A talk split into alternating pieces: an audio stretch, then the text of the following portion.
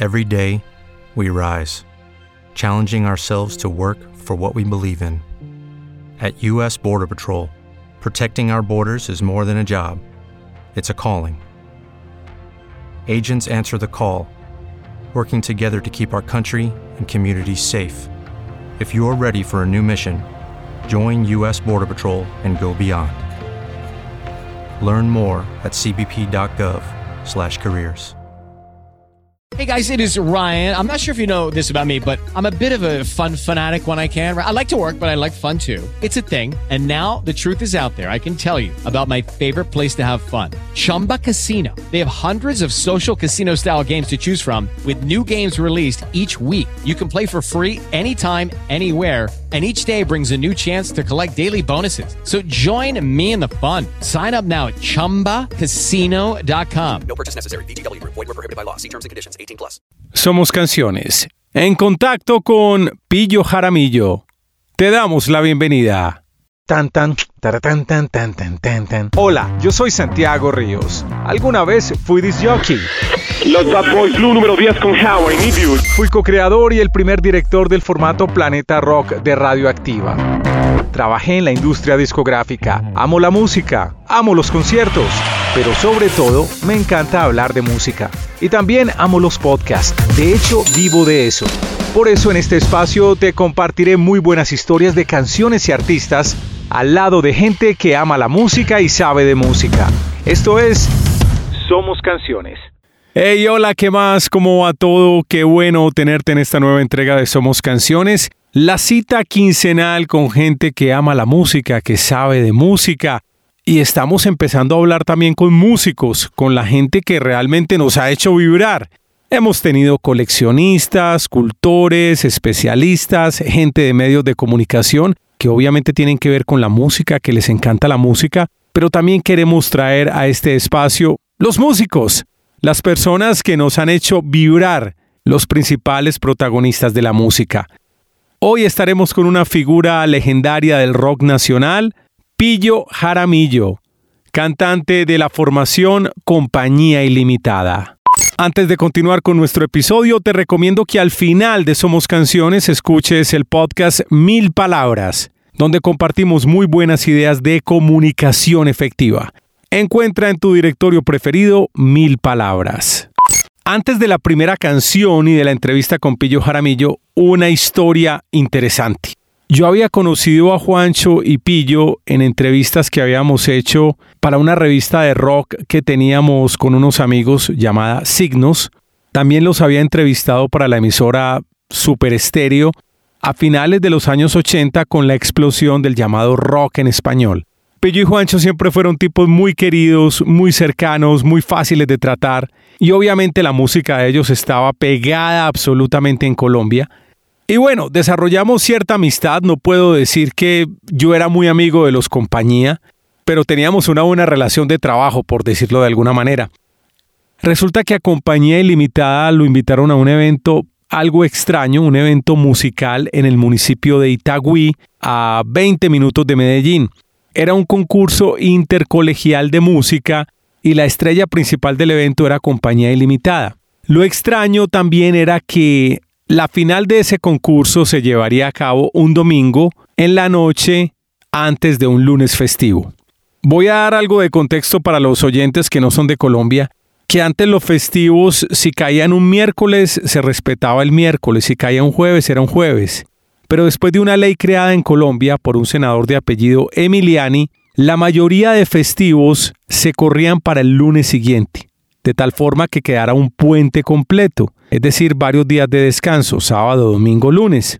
Esta es la regla a excepción de dos o tres días festivos que no se pueden mover en Colombia.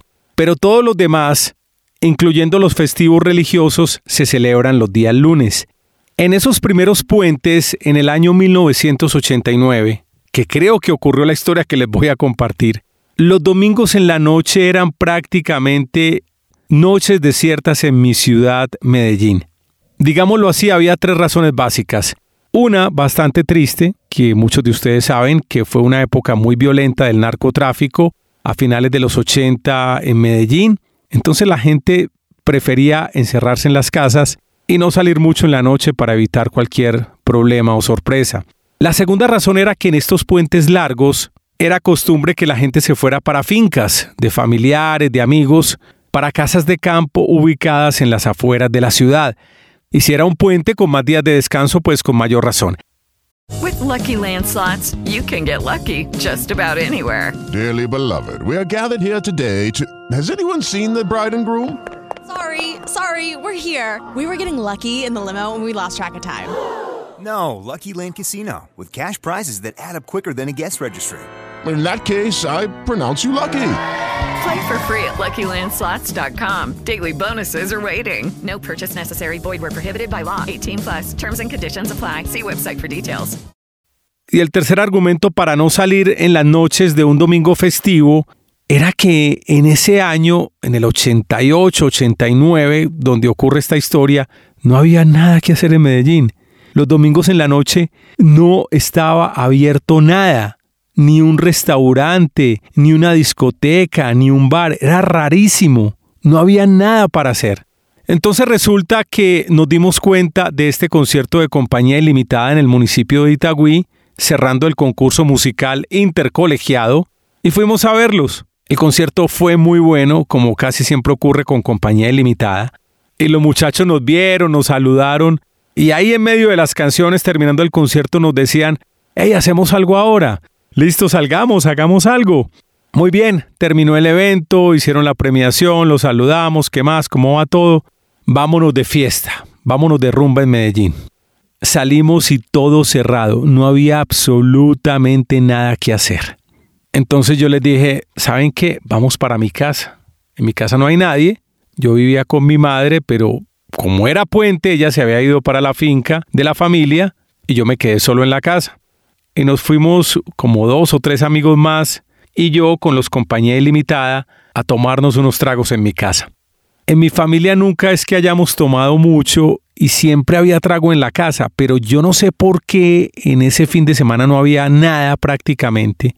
Y me acuerdo que le dije a los compañía, ve, lo único que hay para tomar aquí en la casa es una cosa que se llama tequila. Yo no sé cómo se toma el tequila, nunca he tomado tequila en mi vida, si en el 89 yo no sabía cómo se tomaba el tequila, pero hay unas botellas de tequila que trajo mi mamá de México.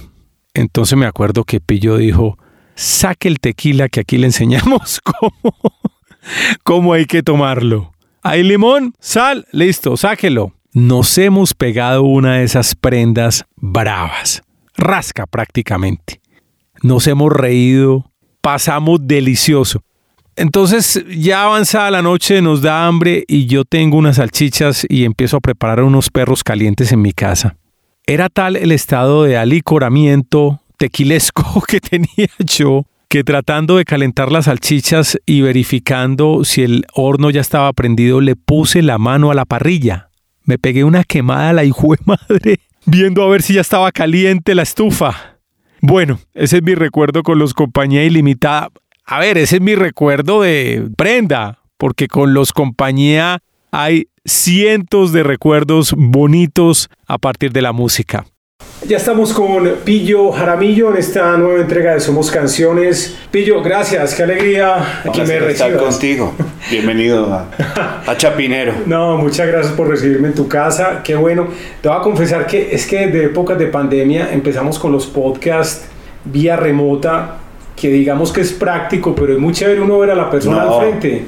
estoy totalmente de acuerdo. Estaba haciendo entrevistas con el lanzamiento de la canción del 88 y me han tocado tres o cuatro cosas virtuales y la verdad no, no tiene comparación porque además la narrativa y el relato pues no, no fluye.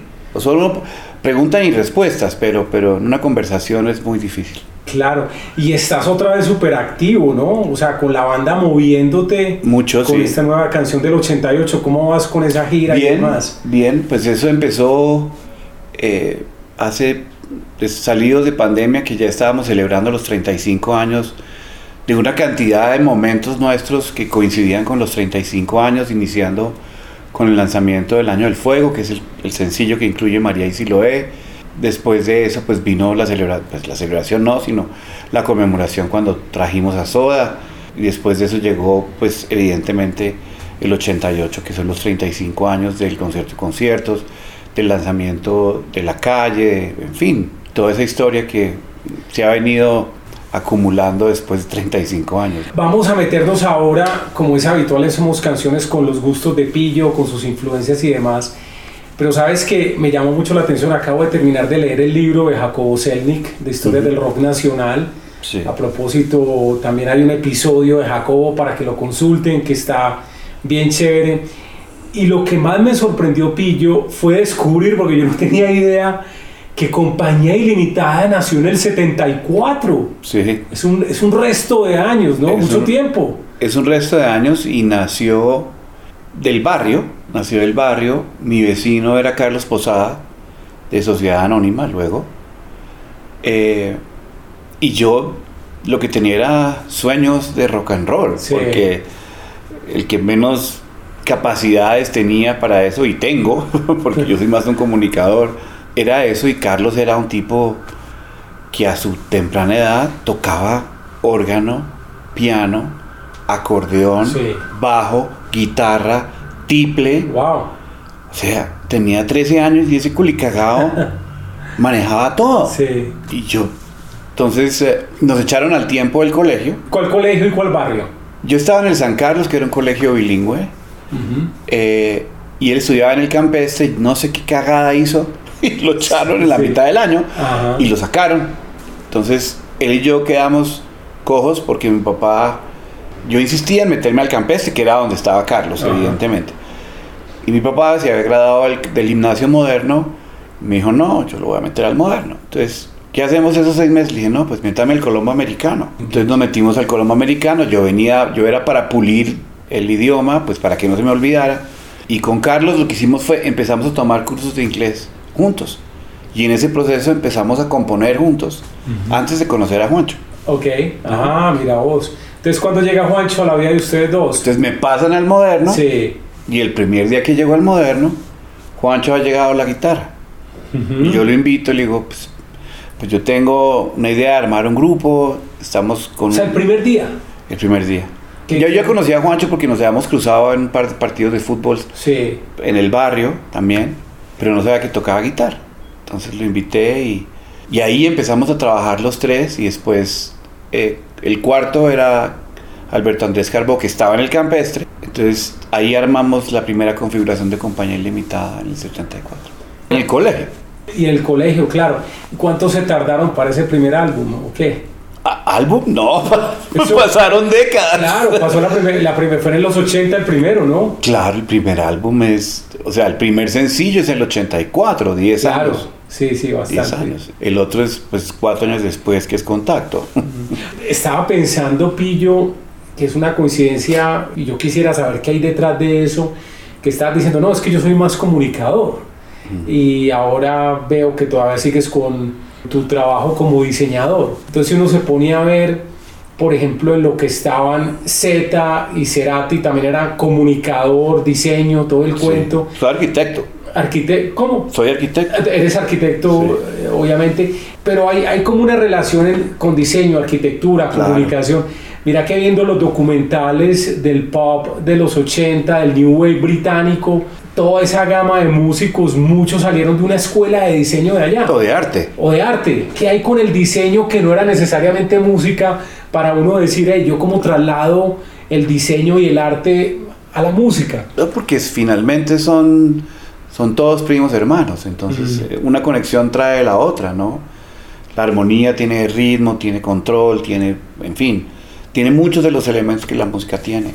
Y finalmente es una forma de expresión estética. Entonces, digamos que no hay manera de filtrar una cosa a la otra. Se van mezclando y una cosa, pues finalmente acaba siendo parte de la otra. Es como un tema de sensibilidad. ¿o además más es un, tema, es un tema de sensibilidad. Y en mi caso es un tema de comunicación. Era un tema de cómo expresar, digamos, mis ideas creativas a servicio de qué. O sea, yo era muy buen diseñador, muy buen arquitecto. Me gradué sin perder semestre, nada. Y me graduó. Yo ya cantaba los fines de semana, pues ahí me mantenía un poco con, con esos ingresos.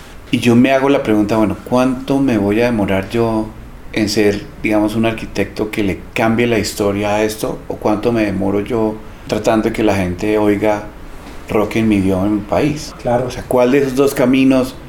Y dije, no, pues así sea más duro y más cabrón, la música es el camino que creo que me va a llevar más rápido como a ese lugar. No al éxito, no, esa, no era eso, sino a poner una idea creativa en donde no existía, que era cantar rock en español. Supremamente difícil en ese momento. Muy difícil. En esa década, a mediados de los 70, ¿qué estabas tocando con Posada, con Carbó y con Juancho? Yo era el baterista de compañía.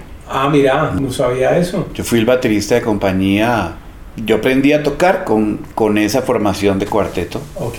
Eh, mi papá me regaló la batería como premio porque me dijo, si usted quiere una batería, tiene que quedar entre los cinco primeros de la clase. Usted verá. Ah, Y yo me clavé ese tercer año y quedé, sí, como de cuarto puesto, algo así. Mm. Y fuimos a la Conti, que era en el centro, y me la compró. ah, qué bien. Y entonces ahí empecé a tocar. Carlos también tocaba batería. Sí, sí, entonces sí, me enseñó a mí. Sí, claro. y Aprovechar. aprovechó. Y, y ahí empecé a cantar. Y entonces yo cantaba, pero pues obviamente mi, mi idea era, eh, era siempre escribir. Yo escribía las canciones para Juancho y para Carlos. Yo era el letrista de la banda. O sea, que ¿quién cantaba en ese momento? Cantábamos todos. Ah, ok. O sea, cantaba Carlos, cantaba Alberto Andrés y yo. Juancho más bien no tanto. Sí. Y, y así era, así era. Y así empecé a escribir y a escribir, a escribir. Y, y digamos, así nació el hábito de componer nuestras propias canciones en ese proceso, aunque también tocábamos muchos covers. Pillo, bueno, ese es un momento importante, la formación de la banda, pero realmente si vas para atrás, ¿cuándo fue como ese momento definitivo que pensaste, "Ey, a mí me encanta la música, pues a mí esto me fascina? ¿Cuándo fue? Incluso antes de pensar que te ibas a dedicar a eso. Pues yo recuerdo que yo antes vivía en Teusaquillo, que es un barrio, digamos, clásico de Bogotá. Yo crecí en Teusaquillo y mm, en Teusaquillo, en ese bodegón que hay aquí atrás de, de- del tu sofá, mi mamá me ponía a cantar Rafael. Ah, mira. Yo soy aquel. Y ponías vibrato y todo como Vibrato Rafael. y todo. Y chiquito. Y me acuerdo mucho de eso. Y hace poco, el médico de mi hijo, que fue mi compañero en el, sa- en el- en el primer colegio, en el colegio de San Carlos, un día que nos encontramos mientras estábamos en consulta, me dice, Pillo, yo no sé si usted se acuerda, pero cuando estábamos en el colegio, usted cantaba mucho yo. Y yo siempre pensé que usted tenía una voz muy especial, desde chiquitos. Y yo le dije, no, lo voy a, lo voy a invitar a que un día hagamos un podcast Sí, y nos claro. cuente esa historia. Porque pues si lo hicieron el compañero de- pupitre Sí. de, de 1960 y no sé qué año sería, 66 o 67, Sí. pues tendría que tener una, una cosa muy, muy marcada de una forma casi inconsciente, que yo no Ah. recuerdo. ¿no? Ah, Yo mira. no recuerdo. Pero sí está ahí. O sea que tienes como presente a Rafael más por el gusto de tu madre que te dijo, canta como Rafael. Sí, a mí me gustaba, y iba, iba a las películas y las cosas y tal, ¿no? Sí. Y ella traía discos, ella trabajaba para la embajada americana, entonces... Y ella fue muy importante en nuestra carrera porque la que nos traía toda la música era ella. Entonces todos los vinilos de la época nos los trajo ella. Y ella, yo ya- ella sabía, tú llegas allá a donde sea el sitio eh, y ahí están siempre los 10 primeros vinilos, tráelos todos. Ajá. traía los 10, a- Claro. a ciegas. Te daba gusto el, Sí, del sí, top sí. 10 de una tienda, ¿no? De una, de una tienda, sí. Qué bueno. Siempre así. Entonces era, cada vez que llegaba de viaje, eso Juancho me llamaba al teléfono y ya llegó su mamá y sí, ya llegó. Claro. Venga, yo, ¿y ¿qué trajo? Le dije, no, pues trajo esto, trajo lo otro. Muy bonito. Oye, y aparte del sonido de los vinilos gringos, ese olor de los No, vinilos todo, cuando los abría. todos los álbumes, lo- Cierto. las letras, no, no, no. no. Sí, sí, el- Todavía sigue siendo una de las experiencias más emocionantes. Sí, Los chicos que no, que no han tenido esa oportunidad de abrir un vinilo importado sí, sí, sí. y encontrar todo el mundo que lo- todo el mundo que uno puede encontrar en eso. Totalmente. Sí, lo Los que dices tú, las letras. las letras, los afiches, las, los, los stickers. Ah, hay unos que traían como un sticker de regalo. Claro, todo, todo. Que de hecho había unos álbumes que en el plástico traían como el sticker de promoción de la tienda, Claro. como en descuento o- o con su nuevo single, no sé qué. Yo los guardaba. Claro, uno guardaba. Por ahí los tengo todavía. No, mira, qué gomoso. No, yo como que trataba, pero es que yo siempre fui como muy chambón para todo lo de diseño, entonces yo los dañaba y no era capaz. Me imagino que vos los arrancabas bien. Los cortaba con, con tijera y los guardaba. Ah, eso era, cortarlos. Sí, sí, porque el ce- uno cortaba el, el celofán y pues. ah, lo volvían a... Ah, no, no la hice bien. No, yo era cirujano. Muy bien. Tus vinilos, los que te traía la mamá de Estados Unidos. ¿Y cuándo fue el primer trabajo, el álbum que compraste con tu plata, que dijiste, aquí está mi plata para este disco? ¿Cuál puede ser? Recuerdo el primer vinilo y el primer CD. el primer vinilo es una banda que no, que aquí no sonó mucho, no sonó la verdad, que se llama Rare Earth, Tierra Rara. En esa banda, que era una banda de Los Ángeles, el teclista era Michael McDonald. Ah, mira. Sí. Y compré un álbum que era un disco doble en vivo, para que vamos hablando de un poco esa historia. Sí. El diseño era como la reproducción a papel de un morral de esos de militares de guerra. Ajá. Entonces tú lo abrías como con una tapa de morral Ok. y adentro estaban los dos discos. Qué bonito. Estaba diseñado Sí. para eso. Y la canción, digamos, la canción que siempre recuerdo que, que, que hace poco me la volví, la volví a buscar en Spotify, se llama I Just Wanna Celebrate. Y es en vivo. Y bueno, pues fue una banda muy importante que después, digamos, de allí salieron muchos músicos a las bandas famosas de la época de Los Ángeles de los 80 Ese es el primer álbum, el primer vinilo. ¿Y CD también te acuerdas? El primer CD fue un CD de Madonna. Ah. Sí. ¿Cuál sería en el 87? ¿Puede no, ser? lo compré en el 90. Ah, bueno. Ok. Compré en el 90. Antes de irme de viaje a traer unas cosas para la compañía. Óyeme, uno se pone a pensar dentro de la línea de rock en español o de rock nacional que de pronto, a ver, por decirlo de buena manera, cuando uno estaba como tratando de valorar el trabajo de los músicos colombianos, uno de pronto medía mucho el cuento por el impacto de la guitarra, de rock and roll que podía sonar. Y compañía obviamente tenía un sonido más pop. ¿Cuándo definieron ustedes que iban a hacer más pop y menos rock? Porque digamos que la corriente colombiana venía muy candeluda a finales de los 70 y principios de los 80. Muy metal y muy todo eso. Sí, yo creo que es que nosotros pasamos por tantas etapas que cuando desembocamos como de, de bruces a, a contacto, teníamos una gran cantidad de canciones que pasaban como por muchas cosas. Y la decisión fue como combinar mucho de lo de, de lo que ya habíamos logrado pues con María y Siloé. Más aún, María ni siquiera está en contacto. Siloé fundamentalmente y contacto que lo habíamos hecho cuando había venido Soda. Eh, entonces fue una amalgama de, de- de cosas que se dio como en la producción del disco en Miami. Además, pues Juancho no es guitarrero. Juancho es un guitarrista de acompañamiento acústico Ajá, sí. y teclista y fundamentalmente pianista. Entonces, nuestro fundamento nunca ha sido el rock and roll como esencia, sino, digamos, como propósito. Entonces, ante eso, pues yo creo que las cosas tomaron como esa forma eh, donde era menos candelero, menos, Ujú, can- sí. menos candela y, y un poco más de lo otro. Y así se, así se dio. Uno pudiera decir que el sonido de compañía estaba muy mediado o muy influenciado. ¿Por qué? Ya si vamos como a pensar en esos primeros álbumes de compañía, ustedes eran como una suerte de pop británico, como de New Wave. ¿Qué estaban escuchando en ese momento, Pillo? No, pues cuando, cuando hacíamos contacto estábamos en el, Micho, en el ojo del huracán del, del rock y el pop de los ochentas. Ahí estaba todo, pues Sí. lo británico, sea, Tears for Fears, Sting, ¿qué más? Pues todas esas bandas, You- pues YouTube evidentemente, ah, The Cure y otras referencias que, que, que, digamos no son tan populares, pero pues que están ahí, Cock Robin y bueno, en fin, otras bandas que, que tenían éxitos sencillos. Y entonces, como los productores, en ese momento el productor también tenía mucha injerencia en qué sonido salía. Sí, claro. Y estábamos estrenando los equipos y entonces toda esa, esa cosa tan, tan novedosa, pues hacía que lo que hiciéramos fuera tratar de sonar de esa manera. El de X7 y lo que estaba sonando, lo que era el sonido de esa época. Entonces yo creo que en ese, pro- en ese proceso que no teníamos todavía tan claro cómo queríamos sonar o que- cómo queríamos que eso se desarrollara, pues así fue que salió.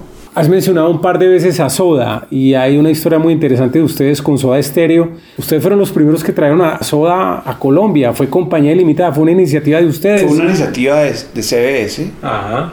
que Ojanian había pasado, pues ya había hecho una primera vuelta por Latinoamérica y había dejado, pues había hecho los contactos con su disquera y le hecho, pues venga, venimos de promoción, ¿por qué no hacemos una alianza tan? Entonces, y nosotros estábamos a punto, ya habíamos firmado con CBS. Entonces dijeron, pues métanse también ustedes en el negocio. Entonces ahí entró también 88.9, Ajá. entró la disquera eh, y entramos nosotros como productores, además de ser como la banda que tocaba. Y esa fue en el 86, en noviembre del 86, ¿Ese fue un concierto en dónde? En Bogotá. en Corferias. En Corferias. Y después fuimos a la plaza, en Medellín, que es el famoso de Paul tocando bajo. Ah, es el que cuenta Paul ahí cuando estaba ensayando el bajo con aquellos. Pero es que hubo, yo estoy como tratándome de acordar, Pillo, pero ese no fue, a ver, es que el primero de Bogotá fue en el 86 en Corferias, con ustedes, pero el primero de Soda en Medellín ustedes no estuvieron, ahora sí en el segundo. Pues el primero fue el de la plaza. Y claro, De que todos. estuvimos. Sí. De verdad, Pillo, yo borré caseta y como caseta. dice el, el reggaetonero. Claro. Sí, que la plaza estaba Vacía. Va- estaba vacía. De acuerdo, este, la arena estaba sin público y nosotros en el público estábamos en la Pues en las graderías, en la gradería, sí. o sea, sí había. Los tendidos, como dicen ¿Cuá- los ¿Cuánto habría? ¿250? 250 personas. Exacto. Claro que en Medellín hay tanta gente que dice que estuvo en ese concierto que ya son No, como yo mil, no. pero No, no, no, pero éramos, muy, éramos muy pocos, de verdad. No, eran muy pocos. Sí. No Y- tenía techo, ni siquiera todavía plaza. Claro, en ese, en el concierto de Bogotá, el tema fue que Soda terminó abriéndoles a ustedes, es el cuento, ¿no? Soda siempre nos abría por diferentes razones. Sí. Después tocamos con ellos tres veces más aquí. Siempre tocaban antes, siempre. ¿Cómo eran Alberti, Cerati y Zeta? Eran ya rockstars porque venían cargados de, un- de una fuerza muy grande. Eso Sí. después de Viña del Mar, ese fenómeno fue muy bravo. muy Sí, bravo. sí, sí, sí, sí. Por eso, ese, ese 86 para ellos fue, y ahí lo estaba leyendo en el nuevo disco, en el nuevo libro de, de Cerati, eso, eso fue una, los expulsó a, a toda Latinoamérica, y eso es Ojanian, Sí. es Ojanian con la maleta, joda y joda y joda y joda. Claro. ¿no? Sí, fue tremendo Él manager, él sí. fue el que construyó ese, ese capítulo hasta México, él hizo toda esa vuelta completa. Un momento muy importante para ustedes, Pillo, como banda, fue todo el tema de concierto de concierto, ¿no? Recuerda, Sin lugar a dudas, claro. estaban ustedes en la cúspide, la gente los recibió supremamente bien. Es exactamente, coincidió todo, porque es como llegar al, al tope de la ola en el momento que, que corresponde, porque llevábamos pues ocho años empujando esa puerta del rock en español y el disco salió exactamente en marzo de ese año, la calle salió en abril y empezó a sonar mucho, entonces la, la confluencia con el concierto que fue en septiembre era perfecta, fue perfecta. Entonces, eh, pues y también abrirlo y ver la, tener la oportunidad de ver con luz diurna, pues a cuarenta y tantas mil personas Sí. en un sitio donde nunca había sucedido un evento de esos y menos con música joven cantada en nuestro propio idioma. Es que Claro. ese icono es una cosa muy, muy brutal. Sí, ahora es normal. No, ahora es totalmente normal y eso, Sí. pero en esa época donde nunca nadie había oído música moderna en español Sí, y sí. que fueran 65 mil personas, mierda, es que le dimos la vuelta y volvimos, digamos, ahí esa es la semilla de todo lo que pasa hoy. De acuerdo. O sea, todo nació ahí, o digamos que volvió a nacer ahí. Sí, de acuerdo. Oye, en el concierto de conciertos, ¿qué pasaba, Pillo? Es decir, yo no pude estar en el concierto, infortunadamente, pero aparte de que la gente se trasnochó, amaneció, que hubo temas logísticos, pero había como un ambiente especial esa noche, ¿o qué? ¿Qué pasó? O sea, aparte del gentío, ¿qué especial tenía esa Es que noche? la energía de ese lugar. Sí. Es que eso es muy bravo. Es que, o sea, tú has estado en conciertos y has Sí. estado como mu- muchísimas veces como público. Y cuando estás viendo pues una banda que a ti te gusta, tú sientes esa energía. ¿no? Imagínate uno en tarima recibiendo eso. Claro. Y uno siente eso. Yo no soy el mismo cantando frente... No, no es la cantidad, que quede claro. Sí. Porque he cantado ante menos gente, mucho más conectado que ante un estadio lleno. Claro, puede pasar, sí, sí. Pasa. Sí, sí, sí. Entonces, esa energía estaba en el ambiente. ¿No? O sea, ¿cómo puedes creer que uno monte un, un escenario donde, la, donde el techo sea la bandera de Colombia? En Bogotá. Eso es un acto suicida. Claro, claro. ¿no? Y esa noche, el cielo estrellado, eso no. Todo está bonito. Todo, todo espectacular. Porque la energía era una cosa muy, muy impresionante. Y eso se contagió. O sea, las demoras entre las cosas técnicas, aunque había dos tarimas, Sí. eran eternas. Los prisioneros con esa jodedera, ¿no? Se demoraron una hora y media, Sí, pero- ¿no? Y así fue, entonces, hora y media más 15 más 20, entonces, claro, pobre Mateo le tocó pues allá a las cinco y media. Sí, ¿no? sí, Pero sí. eso lo hizo pues inolvidable, exactamente. Más especial. Que me estoy acordando también de una frase tuya en un concierto en Medellín que estaba empezando a salir equimosis y tenía como cierto fervor Juanes y equimosis en la Plaza de Toros y vos estabas cantando y dijiste, ah, ya sé qué siente Millonarios cuando es visitante aquí en Medellín. Algo así. Porque la gente estaba muy apegada a Juanes en ese Claro, momento. claro, claro. Entonces, sí, claro. No, esa me pasó muchas veces en Y- Venezuela también. Y la energía también. ¿Qué pasó en Venezuela? No, en Venezuela fue terrible porque pues oye, nos llevaron al, al primer festival iberoamericano y tocaba creo que Zapato 3 y después nosotros temprano también, de día, y después venía Prisioneros. Y exactamente lo mismo. Sí. Toda la gente joda, que joda, que prisioneros. Entonces empezaron a lanzarme monedas y no sé qué. Y entonces les decía, no hay necesidad que me manden más dinero, ya me están pagando lo suficientemente bien. Y esta moneda se va a desvalorizar. Ahí sí fue puta se vinieron. ¿Sí? Ahí sí empecé todos, todos brillando en el aire. No, no, Nos tocó cortar el show, pues a cortarlo dos canciones porque ya. Pero después la gente muy querida, pues. Pero, pero es, es que es difícil, es que uno Claro. cantar de visitante y no tener nada pegado es muy berraco. A ver, sí, es debe ser muy O complejo. sea, abrir selva de nuevo otra vez. Claro. ¿No? Pillo, ¿cuál es el mejor concierto que has dado? Con compañía, el que más recuerdes. No, pues hay unos icónicos sin lugar a dudas, pues. eh. O sea, hay uno muy importante en Medellín, pero en el Iván de Bedú, que creo que es la segunda vez que tocamos con Soda, que además tiene una gran reseña en una de esas revistas de ustedes, una muy buena reseña. ¿Cu- ¿Cuál será? ¿Cuál la revista que sacábamos? ¿De Signos será? ¿O cuál Sí, será? sí, sí. Ah, bueno, no me acuerdo, pero es que me así, ok.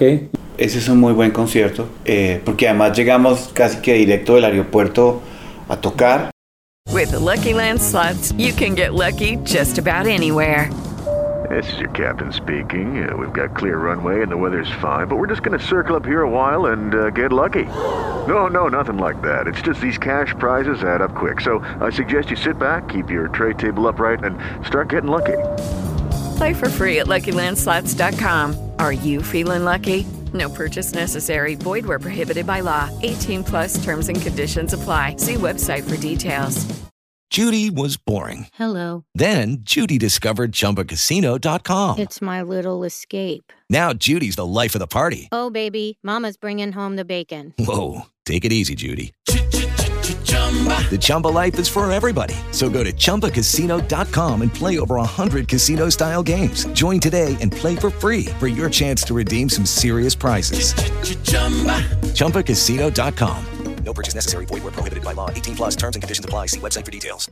porque salimos tarde de Bogotá porque estábamos tocando acá. Eh, evidentemente, pues el concierto de conciertos, sin lugar Claro, a dudas, eh, por la importancia que tiene, pues haber ido a Caracas a representar a Colombia ante, porque estaban todos, estaba Soda, Fito, Calamaro, Charlie, todos, o sea, ahí sí estaba la crema Sí, y nata crema de- y nosotros. Sí, claro, ¿no? Ustedes, claro. Estábamos contentos, esa, esa era otra formación. Y de los últimos de esta gira, el que acabamos de hacer en Barranquilla, que fue con Vilma Palma y con los de adentro. Yo no sé qué pasó ese día, pero estábamos al 150. Estuvo un día increíble, una noche del putas. ¿Cuál es la canción que más te gusta cantar en concierto? La que mejor te han recibido. Las más nuevas. Sí. precisamente en ese concierto, Juancho me dice, Pillo Mariqui, ¿dónde está Siloé? Le dije, no, Siloé hoy está descansando. de verdad. 40 años es suficiente, démosle un, descansito hoy. Sí, Y no claro. la tocamos. Ah, mira, y la gente tranquila.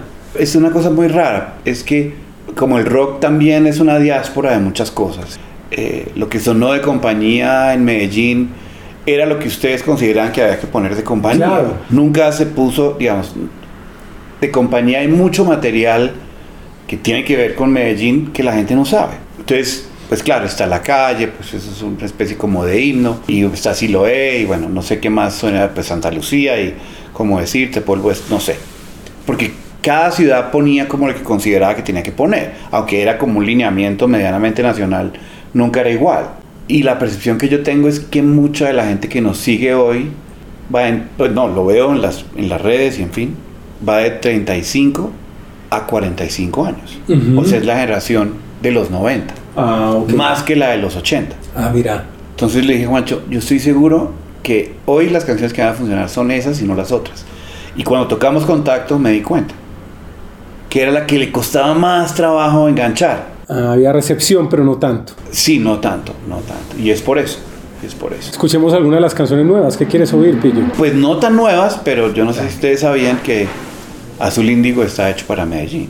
¿Por qué? Cuéntanos, no tenía idea. Azul Índigo es la historia de Medellín. ¿Ah, sí? Pero, pero está tan explícito que yo no entendí. No, ¿o no está tan explícito, no, está tan explícito, pero, pero está escrita para Medellín. Ah, mira eso. Sí, Todas las orquídeas, Metro Subways, Metro Jets, ustedes eran la ciudad metropolitana, ustedes eran los que tenían metro, ustedes eran los dueños del rock.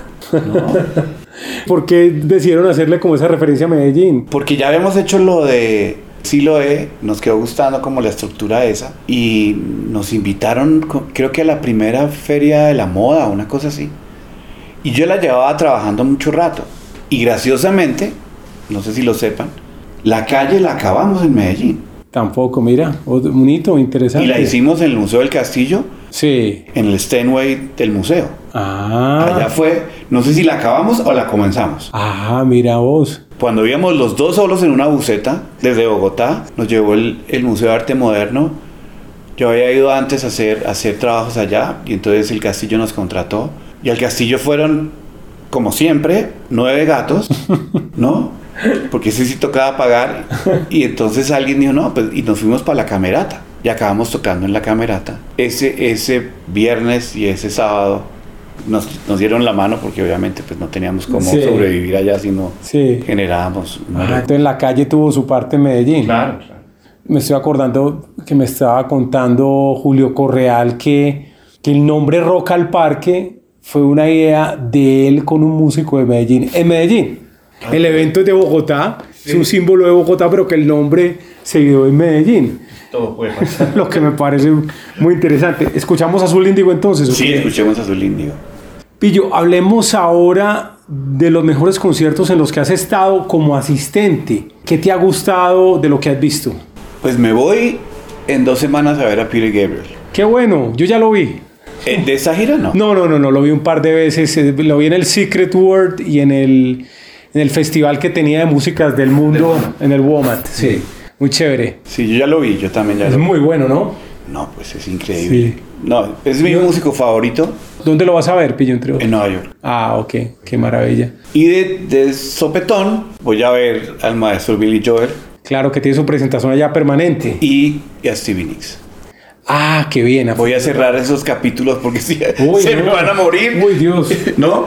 Y quiero cerrar eso rapidito porque si no... Claro, claro. Sí, Eh, porque como ya se murió Christine McVie Claro, no, es que en cualquier momento. y vas a ver a Stevie Nicks sola. Está alternando con Billy Joel en Boston a la semana. Que alcancé a ver a, Stevie Nicks con Fleetwood Mac en la gira hace 4 o ¿Los 5 viste? años. Sí, sí, muy chévere. Ya sin, sin Lindsey Buckingham. No, no, estaba Lindsey Buckingham. Ah, Como al año fue que se fue. Sí, estuvo en el concierto muy interesante. Billy Joel sí no, no he podido, nunca he coincidido. Debe ser maravilloso, ¿no? No, fue parte de mi vida, tengo buena parte de todos Claro. sus discos y, y digamos la formación pianística de Juancho está inspirada toda en Billy Joel. Ah, qué buen dato ese. Entonces, eh, Sí. sin lugar a dudas, para mí, Micho, yo creo que voy a llorar mis ojos Qué bueno, en un trip al pasado. ¿no? Entonces, digamos que De lo que has visto, Peter Gabriel, bien, te encanta. ¿Quién más en concierto? Fui a ver a YouTube dos veces. Lo fui a ver dos veces. Vi el 360 y vi Pop. Y los vi acá también cuando vinieron. Digamos, 360 es una cosa muy brava y, y digamos que es, es tan bravo que uno le pierde la sensación de que uno está en un concierto y más como en un en una cosa como de entretenimiento y que pierde como esa consistencia. Digamos, me gustó más el, el de los 30 años de- del Campín. Bueno, vi a Fleetwood Mac, vi a The Cars. Ah, qué bueno de Cars. eh, y es el de concierto de The Cars. Oh. Estábamos grabando Contacto y estaban trabajando con secuencia. Y esas secuencias en los 80s eran un tema. No, tremendo. Sí, sí, sí. Y se, se enloqueció la secuencia. Ah.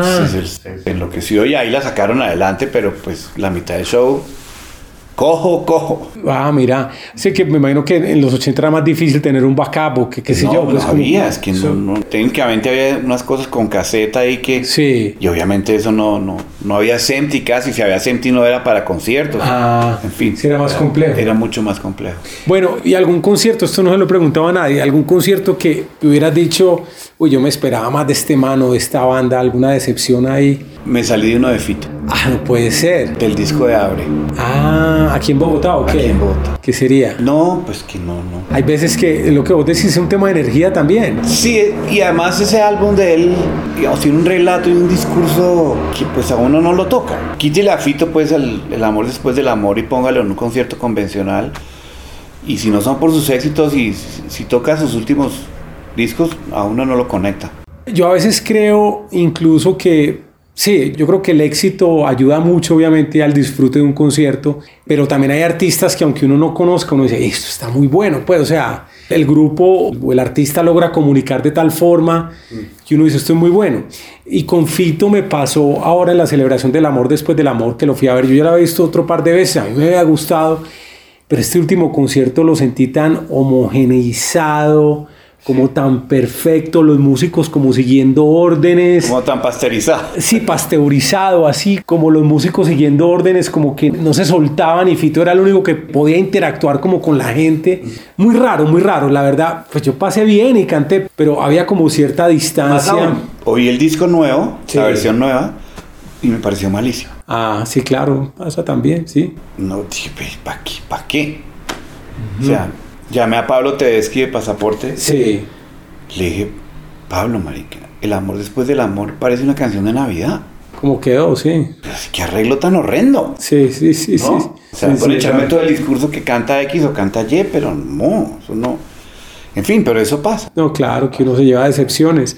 ¿Y te gustó el documental? El documental no, la serie biográfica. me gustó mucho. Ese me fue muy ¿Sabes por qué me gustó mucho? Porque a mí me tocó vivir toda esa época. Tengo que hacer un paréntesis acá.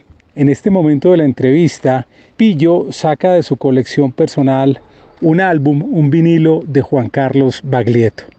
es uno de mis discos favoritos. Este es Baglietto, yo ni conocía esta carátula, te digo. Ahí está Fito de 17 años. Ya, qué interesante, qué bien, hombre. Qué tan bonito. La carátula inspirada en, en la película de Chaplin. Sí, exactamente. Ay, qué Exactamente. bonito. Entonces, todo lo que le pasa era esa historia y esa historia es Soy yo, 1982. Sí. Porque a mí me, tres o cuatro amigos me lo trajeron y me contaron todo lo que había pasado y está Silvina Garré, Fito, toda esa historia de Rosario. Yo te iba a preguntar eso, que como este disco es del 82 me contabas. Sí. Antes de Contacto de Compañía Ilimitada y antes del boom de rock en español en, en las emisoras de Medellín y Bogotá, con Prisioneros, Soda, Charlie todo lo demás, vos ya estabas escuchando rock en español. Sí. ¿Ya te llegaban cosas o qué? Llegaban cosas, sí. Una novia que tuve que se fue para Chile y me dejó. Casi la inspiración de siempre estaré. Ah. Después, cuatro años más tarde, digamos, el motivo por el cual escribí eso. Eh, el Mercurio sacaba cassettes como cada, cada mes, como hacen aquí a veces, cassettes pegados al periódico. Sí. Entonces ya me los mandaba. Y eran cassettes de rock en español. Ahí descubrí a Hit, descubrí a Prisioneros, pero, al- pero mucho antes. ¿Y vos qué pensabas? O sea, yo lo digo, vos como músico, también como oyente, combinar pop en, en inglés y en español, ¿qué sentías ahí? No, yo decía, es que este es el camino. ¿Qué estamos esperando? Para hacer cosas en español. Para hacer esto. O sea, ¿qué más que lo que estamos oyendo acá? Y aunque parezca raro oír a Silvio y a Pablo Milanés, aunque aparentemente no tiene que, que ver, tiene todo que ver. ¿Por qué? Pues porque finalmente eso era la voz de Latinoamérica hablando, cantando de acá. Sí, sí, sí, sí, ¿no? sí. Y Charlie, pues es que uno oye, o sea, cuando, cuando hacíamos rock progresivo en el 81, cuando éramos un trío nada más, la máquina de hacer pájaros era la Biblia. Claro, claro. De Charlie, sí. Era la Biblia. y, y después Cerú Girán. Claro. ¿No? O sea, esto es que no- no- nosotros no veíamos sino por los ojos de Charlie y Pedro, Pedro Aznar. Cuando conocías toda esa música, ¿conocías a alguien de radio acá o no? Como A para Manolo. decirle, hey. Manolo. ¿Y Manolo qué? No, pero Manolo, ¿qué? ¿No le prestó atención a lo No, que es no, en español? No, no. Manolo es Manolo. Manolo es Beatles. Sí, Manolo es Beatles. Entonces Sí. él no. Él sí lo entendía, pero no lo veía. No veía que era el camino para eso. Pillo, bueno, el pop y el rock, obviamente, pues asume uno que es lo que más te gusta. ¿Algún otro género musical con el que te identifiques? No. Ahí me quedé yo, no. Las otras no. Nunca he podido ¿No te conectar con metiste? mucha cosa. Sí, no, no. Nunca, pues, uno rolo, pues a mí no me tocó el vallenato, a mí, mi casa nadie ponía vallenato, entonces no me tocó la salsa tampoco me tocó. De hecho, me tocaron los clásicos, Fruco y sus tesos, eso sí, Rubén Blades, eso. De hecho, ese es el otro. O sea, si estaba Cuba, estaba Rubén Blades y estaba el rock en español. Ese, ese triángulo Pero alcanzaste a disfrutar a Rubén Blades y apreciarlo Claro, genuinamente, sí. O sea, ah. Más aún te digo, Juancho no me cree, pero de uno de los pregones de Buscando América sale el pregón de Siloé. Ah, mira tú. Porque era lo que yo, ese disco de Buscando América, a mí me volaba la cabeza. Ah, ok. ¿No? Además por su potencial lírico. Es que ese man escribe y escribe, ¿no? No, no es Cerati, que tiene ese Sí, otro mundo sí, fantástico sí. Y, y, digamos surrealista, ¿no? Mm. Esto es esta cosa tan visceral que a mí también me gustaba mucho, que, es, pa- que está marcado en muchas cosas de compañía que nadie, nadie conoce, pues, pero... Pero entonces, salsa no, pero Rubén Blades sí, por decir algo Rubén que Blades sí. sí te metiste mucho. ¿Y algún placer culposo así que la gente diga, uy, ¿cómo que pillo le gusta eso? ¿O qué? ¿Qué puede ser? Rafael, ya nos confesaste. No, y la música, pues Nino Bravo, o sea, esa música con la que crecimos en la radio de los 60 me marcó mucho. Esa balada. Sí, esa balada sangrada, eso es. más aún, Flor Dormida, que está en Circunvalar, es Luis Ángel. Sí. ¿No? Y es un palo en los conciertos. Es un palo. ¿Así? Pero la gente, y que están cantando, llega al coro y esos son todas estas chicas enloquecidas cantando. Yo sin ti no me moriré. Increíble, sí. Pillo, ve, tenía una curiosidad ahora que estabas hablando de la conexión en concierto en el último, en el reciente en Barranquilla. Yo creo que la primera vez que le pregunto esto, pues porque estamos empezando como una serie con músicos y siempre me ha parecido interesante ver los músicos que uno los vio chiquitos, pues en la flor de la juventud y ahora que obviamente es- estás veterano. O sea, mentalmente, ¿qué pasa por tu cabeza a la hora de, montarte en una tarima? O sea, vos decís, "Jue puta, yo todavía puedo cantar, todavía siento esta vaina, o eh, sí la siento, pero no me puedo mover tanto, que no se me caiga la voz. O sea, ¿qué pasa por tu cabeza para decidir montarte en un escenario a esta edad? Qué pena te lo pregunto así, directo. No, pues primero es una bendición poder seguir cantando y cantando, digamos, con la voz que sigue siendo como la voz con la gente con la que la gente reconoce compañía ilimitada.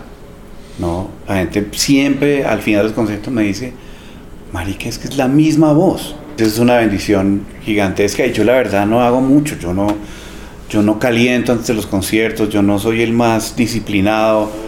Sencillamente, si estoy conectado con la situación, me sale, me fluye solo. Entonces, es energéti- energéticamente es muy, muy, muy satisfactorio y me carga mucho. No me puedo mover como antes me operaron las rodillas hace 10 años, entonces tengo que ser mucho más cuidadoso. Pero yo creo que lo que sí tenemos claro hoy es que nos divertimos más haciendo esto. Tratamos de conectar mucho más con la gente. No tenemos ninguna pretensión, digamos, artística, porque pues ya no hay mucho de qué pretender, ¿no? Sí. tratamos de, de mostrarle a, la gente pues cosas nuevas, pero tampoco mucho porque no se puede uno poner como en el discurso de que miren lo que somos, porque finalmente si la gente va a vernos quieren oír los éxitos. Entonces lo que hemos hecho es remozar los éxitos, ponerlos a, a sonar 2022, 2023, ponerles más energía, más dinámica, más conexión y, result y ha resultado cantidades. O sea, la gente sí se conecta muchísimo más con la versión, con esta versión de hoy en vivo que como las versiones originales. ¿no? Tienen más beat, tienen más fuerza, están, di- digamos, diseñadas para que el público la pase y se conecte mucho mejor. Pillo, cinco canciones que hayan marcado tu vida, ¿cuáles pueden ser? Cinco canciones, pueden ser tuyas o de otras bandas, pero que vos digas me encantan, me gustan. Digamos, las canciones que me volaron la cabeza y que me hicieron como cambiar a diferentes estadios. School de Supertramp. La oí cuando tenía, no sé, 14 años, yendo para el colegio. Me recogió un compañero, su padre me recogió en un Mercedes elegantísimo. Y Villa iba adelante, era menor que yo. Dice, Pillo, venga, le muestro esto. En un cassette. Y puso School. Y yo, yendo para el colegio. No se te olvida el momento, No, ni el carro, no, ni, nada, ni el nada. apellido del Yo, man. Esta mierda. Sí. ¿Qué es esto? Y esto sí era como si me hubieran rajado la cabeza en dos. Porque yo venía a oír Cat Stevens y los Beatles, ¿no? digamos eso por, por una de las cinco. Pues la primera vez que oí, digamos que me conecté, como que tuve esa cosa premonitoria. Antes de, de cambiarme de colegio, yo vivía cerca a, digamos, mi mamá y su mejor amiga vivían muy cerca. Entonces su padre acababa de estar en Inglaterra y les había traído unos discos de Inglaterra. Los hijos de mi, de amiga de mi mamá, pues eran como, no eran tan entusiasmados con el rock. Entonces me dijeron, Camilo, miren lo que nos trajo nuestro papá. Yo, venga a ver qué fue lo que les trajo. Les trajo Honky Chateau de Elton John, el original, con Rocketman, las Mona Lisa de Manhattan, bueno, todo eso.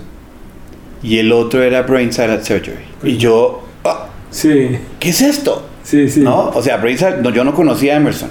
Y lo puse ¡ah! como que casi me da un ataque. Sí, sí, sí, no, claro. Sí, no, no. Te marcó. Y me marcó. Más aún, mi hijo, o sea, digo que la siguiente canción es Rocketman porque es la primera canción que yo oigo de Manolo en Radio 15 cuando se estaba saliendo como de los cánones habituales de la música que ponían en esa época. Sí. Pone Rocketman y mi hijo es el más fanático de Elton John. Tiene nueve, nueve años. ¿Así? Porque le encantan los cohetes, entonces Rocketman le parece la canción de su vida. Sí. Y, y le regalé el disco original de 1970, lo tiene él en su casa. Oye, que qué buen concierto el del Elton John en el Campín, ¿no? Muy bueno. ¿Cierto? Sí, muy bueno. Porque ahora, ese último que salió en Disney, Ah, no, no lo he visto, no, ¿no? no, ni lo vea. Ah, bueno, si vea. quiero. No, porque ya, ya. ya. Sí, el hombre ya, Ya. está. Ya, es que uno a veces dice que uno tiene que saber en qué momento uno se abre, Sí. ¿no? Sí, el man de pronto ya no, pero el, de, el del Campín No, fue el fantástico. Fue fantástico, fantástico. Bueno, Rocketman, School, ¿qué más? Rocketman School.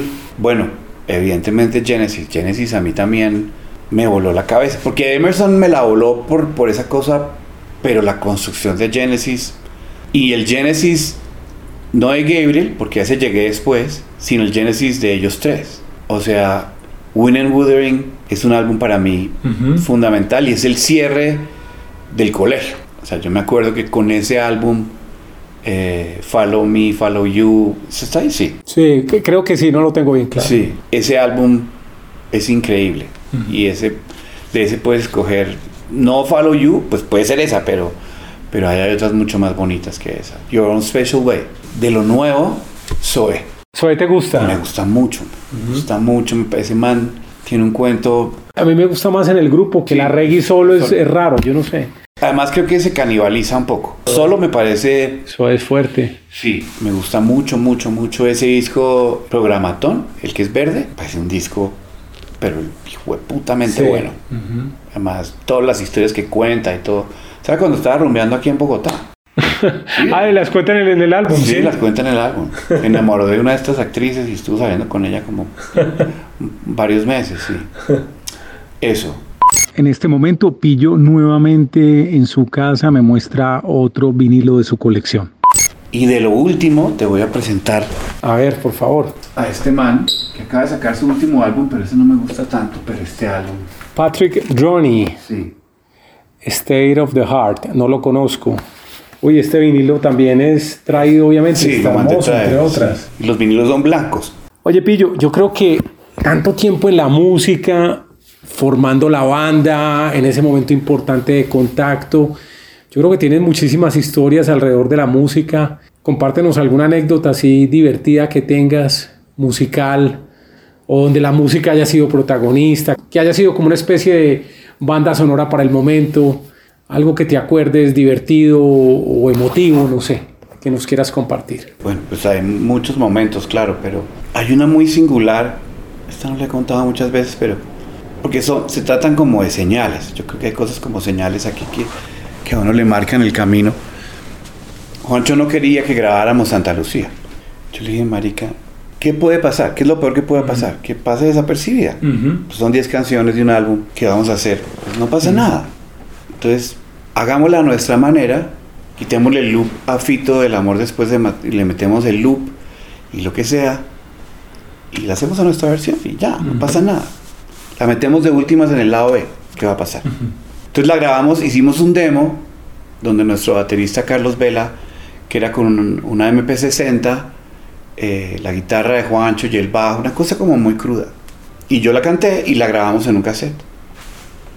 Entonces, listo, nada, no sé qué, no, vamos a ver, no sé me fui para la casa, me senté y me serví un vodka, en esa época tomaba vodka, y la puse una vez, y dos, y tres, y cuatro, y cinco, y seis.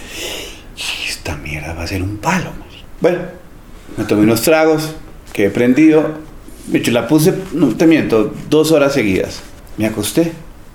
Entonces me levanté a la mañana siguiente, me- iba para una reunión, y entonces abrí la puerta, y en la puerta había una nota pegada con cinta. En tu casa, en tu apartamento. En mi apartamento, Sí. que era un apartamento donde entraba muy poquita gente porque era una casa convertida en apartamento y había solo cuatro apartamentos. Y yo, ¿esto qué es? Entonces abro la nota, me dice, Santa Lucía es la canción más hermosa que he escuchado. No puede ser, vida". qué tan bonito. Un vecino, una vecina. Una vez, pero mi vecina yo la conocía. Entonces dice, no, es que yo estaba reunido con otras series de amigas y entonces ella te dejó esa nota. Ahí supe Claro. que Santa Lucía iba a ser un éxito. No, qué bonita esa historia, qué tan chévere.